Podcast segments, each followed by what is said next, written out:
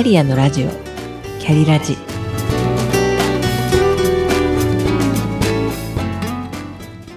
キャリアのラジオ。キャリラジ。この番組はキャリアもプライベートも充実させて輝きたいと思っているけれど頑張りすぎなあなたへ。しなやかに今を生きるヒントになればという思いで配信しています。聞くカウンセリング番組です。お疲れ様です。キャリアコンサルタントの香りです。前回はゴールデンウィークにご自身で取り組むことができるワークをご紹介してみました。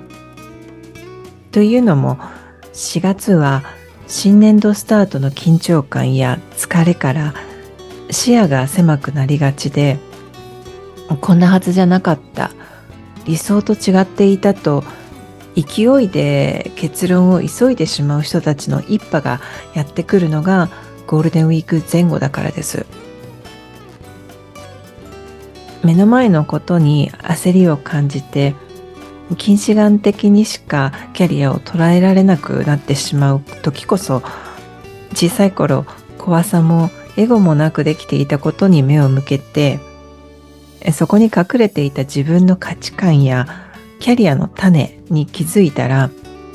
その種を育てていくのが自分発掘プロジェクトです。新緑の季節ゴールデンウィークはベストタイミングだと思います。本日は私がおすすめするゴールデンウィークの過ごし方その2これをするとさらに自分を発掘できる。ということで早速ポイントからお伝えします。それは余白を作るです。ゴールデンウィークが9連休という方もいらっしゃるでしょうか。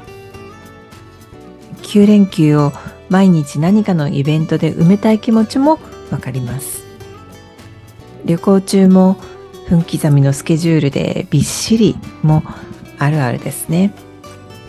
でもスケジュールのどこかに隙間を作っておきましょうじゃあなぜ余白を作ることが自分を発掘できることにつながるのかです私が実践して実感したことから2つの理由をご紹介します。一つは余白を作ると思考を止めることができるからです。そして余白ができた時こそ素の自分に出会えるからです。人が一日に思考する回数は約6万回とも7万回とも言われていてそのうち8割はネガティブな思考をしていると言います頭をフル回転で使いすぎる上にネガティブ思考ですから強制的に思考を止めることをしましょ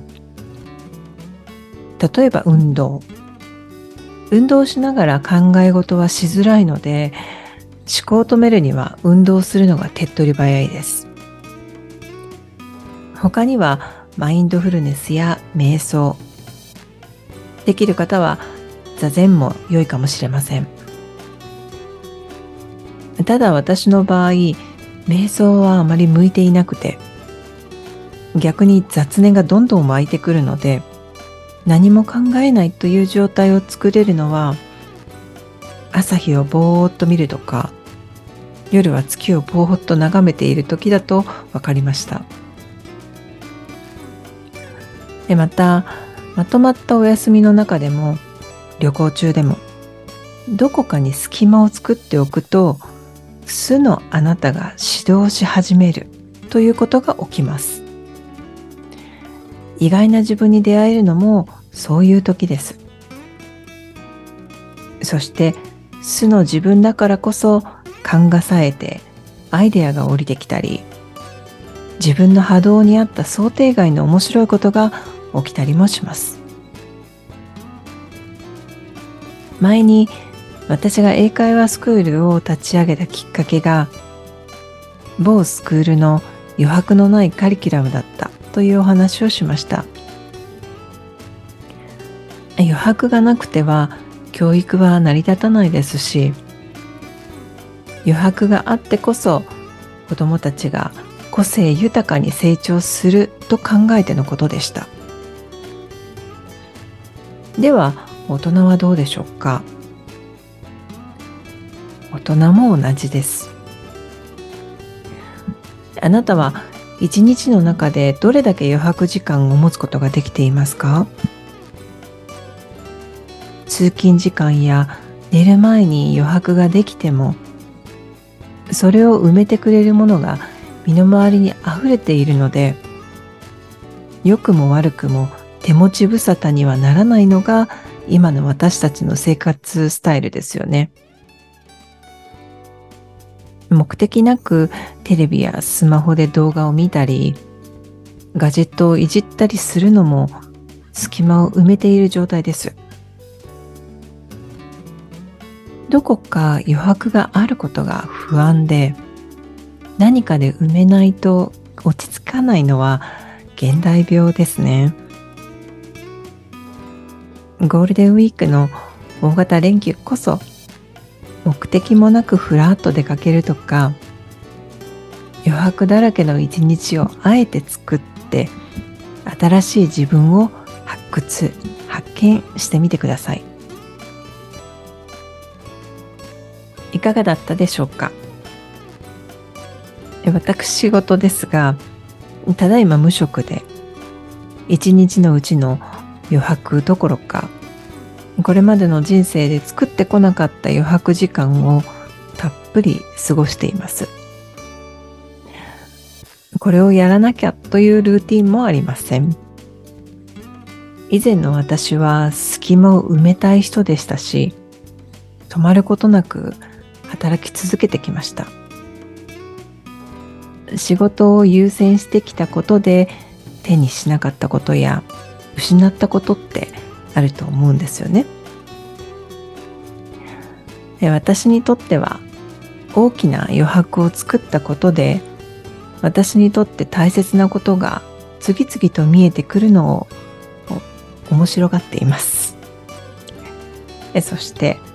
この先私に何が求められるのかは未知数ですがせっかくのこの機会をしばらくは自分に与えてあえて無駄なことをして過ごすというチャレンジ的な実験中ですそれでもなんとかなるんじゃないという根拠のない自信だけはなぜかあるんです本日も最後までお聴きくださりありがとうございました。ポッドキャスト、Spotify などお聞きになっているアプリで番組をフォローしていただけると大変嬉しいです。それではまた。